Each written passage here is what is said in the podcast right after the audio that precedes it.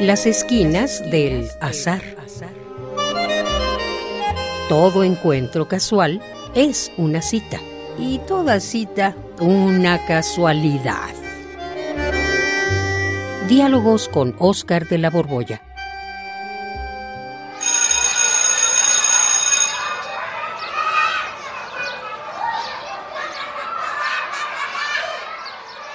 ¡Ay, qué emoción!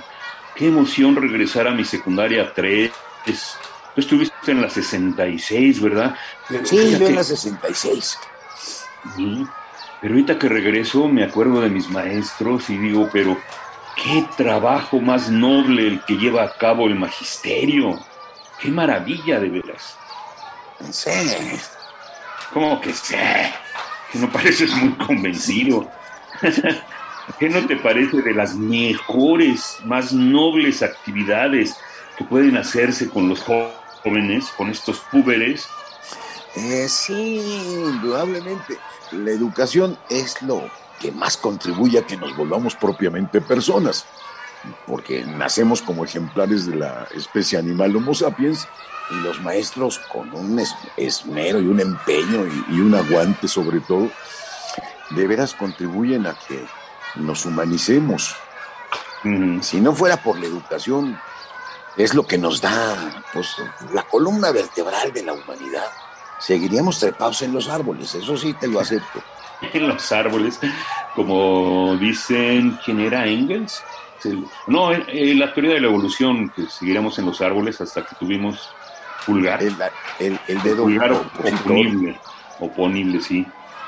Pues sí, pero este, lo que se hace en las escuelas es magnífico, yo opino. ¿No te lo parece, de veras? Mm, pues, mm, ajá, sí, ah, sí. Ajá, sí, sí, pero no te digo nada, nada convencido.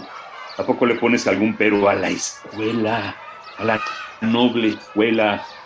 La escuela, la escuela, pues mm, eh, mira, ¿te puedo ser sincero, decirte lo que pienso realmente? ¿De, de qué? ¿De las escuelas o de qué? Pues sí, de las escuelas. Bueno, pues acabas de decir que la educación es precisamente lo que nos humaniza, nos permitió bajar de los árboles y convertirnos en lo que somos.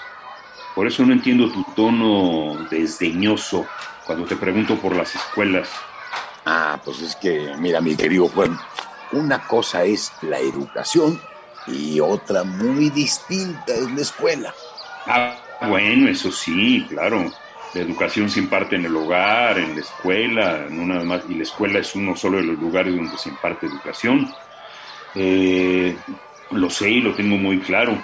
O sea, la escuela es el lugar y la educación es lo que se hace dentro de ese lugar, ¿o no? Claro que sí, Juan, sí.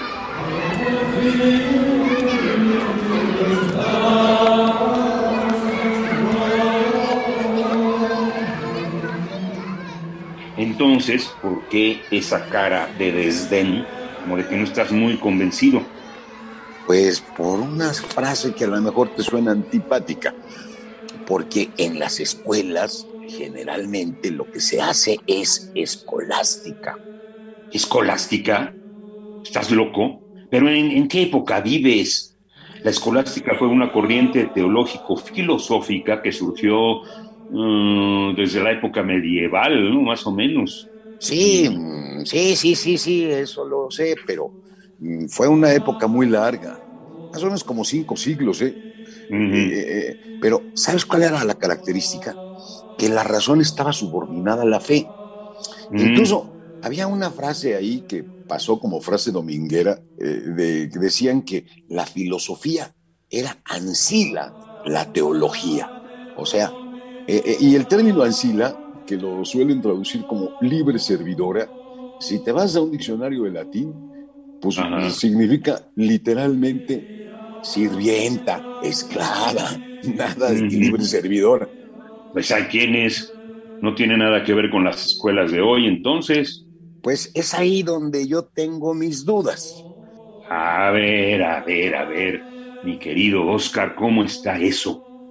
Pues sí, imagínate, mira, desde el siglo noveno hasta el XIV más o menos, la razón está subordinada a la fe. Esto significa que si la razón muestra algo que no está de acuerdo con la fe o con la verdad revelada, pues al diablo con la razón. Porque no importa ni la experiencia ni la razón, sino la verdad revelada por el mismísimo Dios. Ah, caray. De, ahí que se recurriera al llamado argumento de autoridad, a la famosa frase Magister Dixi. No, Magister Dixi. Yo estoy esperando a que algún día mis alumnos digan Magister Dixi, pero no, no, no lo dicen afortunadamente. Pero, ¿No te consideran Magister? Magister sí, pero no Dixi. Mira, cualquier, cualquier discrepancia cualquier argumento, cualquier prueba, se desechaba porque ya tenían la verdad. Ah, pero ¿a poco hoy en día se invoca a Dios o a las Sagradas Escrituras para acabar con una discusión? No, claro que no. Eh, no sé en las escuelas confesionales, pero las que no lo son, el problema no es Dios, sino la verdad.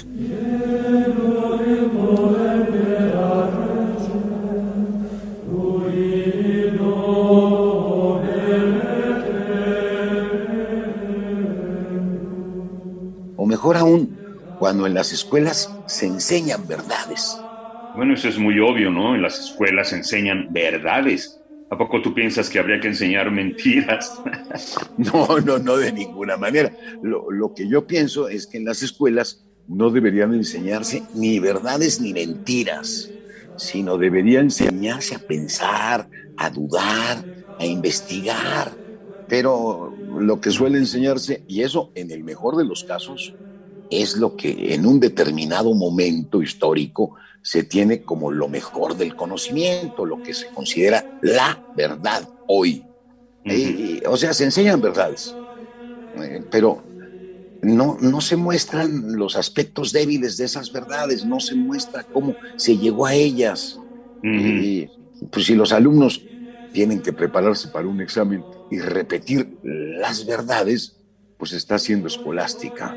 Porque eh, fíjate, los, los profesores normalmente, o, lástima, en muchos casos, dicen lo que dicen los libros, o sea, repiten lo que están en las fuentes bibliográficas. Y el estudiante, pues a partir de ahí, luego repite y repite.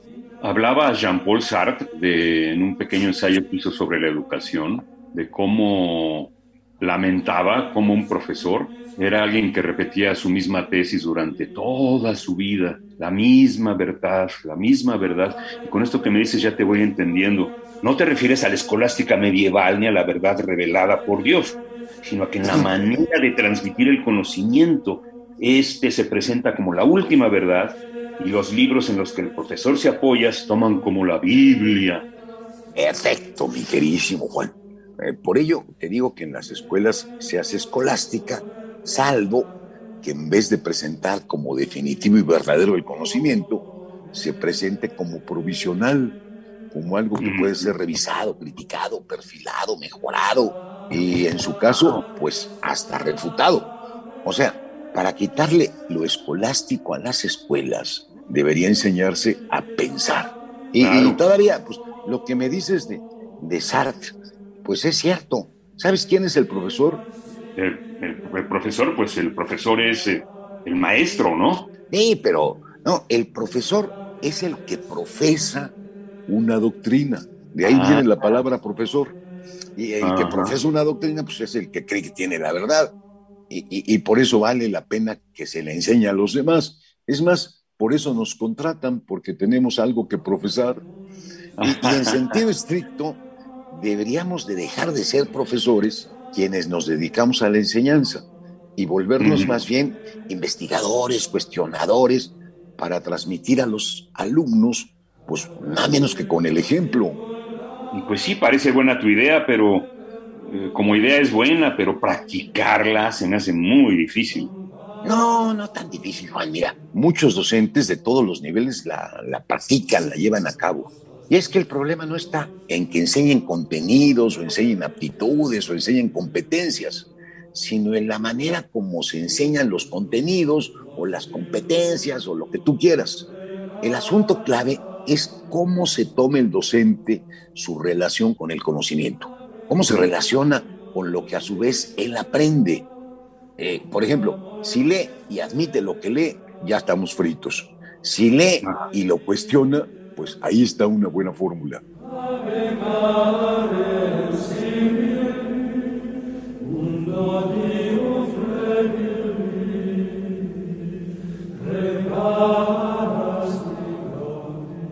En la escolástica se cae por dos motivos, que en el fondo son uno, solo, porque se cree que ya se tiene la verdad y se enseña entonces como la última palabra, o porque pues es más fácil enseñar verdades que enseñar problemas. y la verdad es lo que hace que las escuelas se conviertan en centros de escolástica. Ya no dicen, lo dijo Dios, sino dicen, lo dice la ciencia o lo dice Einstein. Y son argumentos de autoridad al final. En cambio, si explicaran por qué lo dice la ciencia o por qué lo dijo Einstein, pues entonces se estaría formando pues gente crítica, gente que pudiera modificar el conocimiento. Oye, me suena bien eso, pero perdón, me distraje un poco porque mira, en este salón, asómate, a ver, escucha. a ver. Al maestro. Chicos, jóvenes alumnos, abran su libro en la página 36. ya lo escuchaste. Ahí está el asunto, ahí está el asunto. Ay, mi querido Juan, ay, Juan.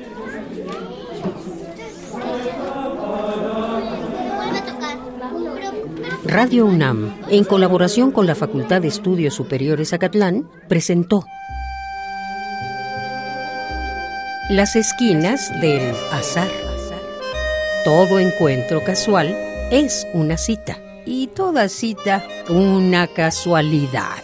Voces Oscar de la Borbolla y Juan Stack. Operación Francisco Mejía. Producción Rodrigo Aguilar. Radio UNAM. Experiencia sonora.